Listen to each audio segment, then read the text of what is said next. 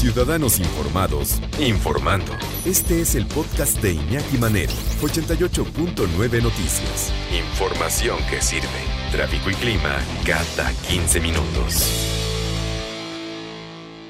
¿Qué es lo que viven los niños y adolescentes que hoy están participando en estos retos? Estos retos, estos desafíos. Eh, y no solamente son los niños, ¿eh? También hay adultos que caen en estas tonterías. Le digo que hay maderas que de plano no agarran el barniz. Sí, hay que ver el proceso de maduración del ser humano, porque también es bien importante la edad mental que podamos tener. O sea, gente que nunca le maduró esa zona del cerebro. ¿Por qué? Por cuestiones culturales. Y seguimos todavía cayendo en esas babosadas. Es como el papá que le presta el cigarro al niño para que el niño prenda los cohetes. Sí, así, así, de ese tamaño. Pues eh, dígame, el papá cuarentón, ¿no? Se con actitudes infantiles que no mide las consecuencias de sus actos. Se supone, se supone de acuerdo con la, con, eh, la fisiología del cerebro, que debería de madurar entre los 18, entre los 21 años, para la toma de decisiones que, que pueden poner o no en riesgo tu vida. Y lo mismo igual, las adicciones, etc. Entonces, por eso los videojuegos a los cuales los chavos son tan adictos y les encantan los videojuegos, también deben ser supervisados por los papás. Por algo los videojuegos tienen una edad, no se han fijado, lo que pasa es que a veces no queremos ver, como dice, como dice Romo, estás viendo y no ves. Pues sí, tienes el videojuego y hay un, un 18 o un 14 o lo que sea, 18 y más, por ejemplo. Eso quiere decir que se sugiere que ese videojuego sea jugado por niños de, o por adolescentes o por jóvenes de 18 en adelante. Incluso hay videojuegos para eh, pues adultos de amplio criterio, que tienen un contenido, pues ya se imaginarán.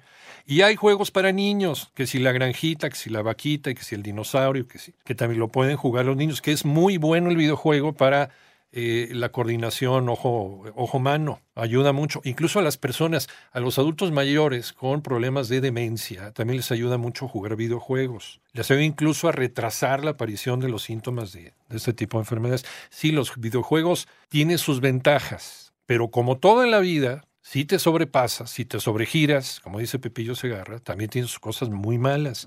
Y aquí estamos haciendo algo muy equivocado, papás con esta permisividad que le estamos dando a los niños de los videojuegos o incluso de entrar en las redes sociales y caer dentro de este de este jueguecito. De los famosos retos. Y no entramos en acción nosotros para explicarles las consecuencias que tienen estas tonterías. ¿Qué dicen los especialistas? Hola Marina Escamacho, buenas tardes. Iñaki, ¿cómo estás? Muy buenas tardes. Buenas tardes también a tu auditorio.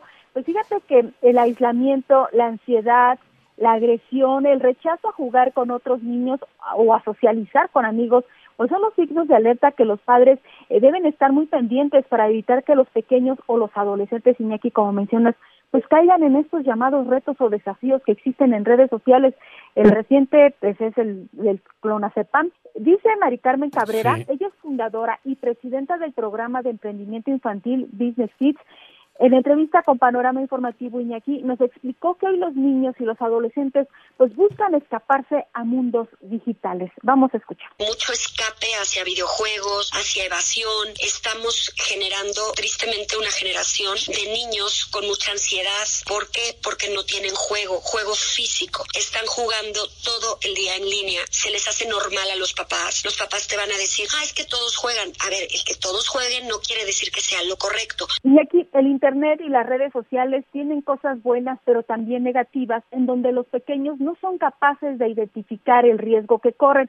En ese sentido, la especialista agregó que el escape a mundos virtuales en donde los problemas no existen, pues los lleva a perder el interés por la escuela o el ejercer una carrera o una profesión. Vamos a escuchar. Como no encuentran algo en el mundo real, pues lo buscan en el mundo virtual, que es un mundo falso, ya sea que se escapen a una vida perfecta en redes, que siguen a esos famosos gamers que, que plantean una vida maravillosa porque son millonarios porque juegan un videojuego todo el día. También hay una crisis de valores muy fuerte. Entonces normalmente detectas que un niño ya no tiene ganas de nada en el futuro, ya no le interesan las materias de la escuela siquiera. Sí, efectivamente, están cambiando también las chamas que antes considerábamos como clásicas, también ya están cambiando.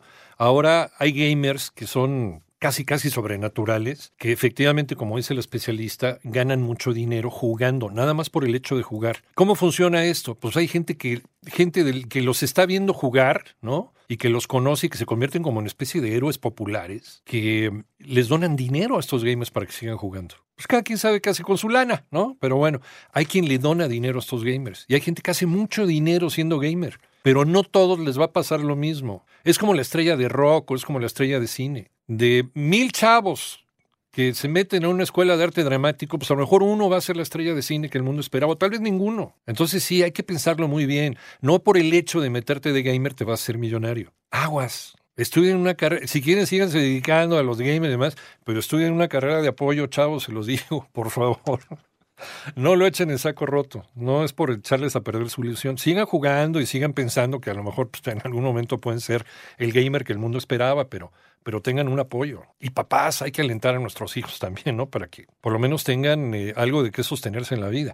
Mari. Sí, aquí y en este, bueno, pues en ese sentido, eh, Mari Carmen Cabrera habló sobre estos síntomas o focos rojos que deben identificar los padres y que nos dicen que nuestros hijos pueden estar en un riesgo. Vamos a escuchar. Pues sí nos han hablado papás que nos dicen mi hija se trató de suicidar, pero el primer síntoma que te diría, depresión, que de pronto nada les alegra, no encuentran motivación en nada. Cuando ya vemos una niña que se corta, pues ya estás viendo que está muy mal, ¿no? Vemos mucha depresión, mucha soledad, de pronto no saben hablar de sus emociones. Cuando nos llegan, nos llegan así, buscando algo más que no encuentran y por eso se nos escapan en los mundos virtuales. Iñaki aclaró que no se trata de prohibir a los niños o adolescentes estar conectados a las redes sociales o plataformas, ya que hoy en día son necesarios para las tareas de la escuela. Sin embargo, sí debe haber una mayor participación o involucramiento de los padres en los tiempos y contenidos que sus hijos están viendo en el Internet.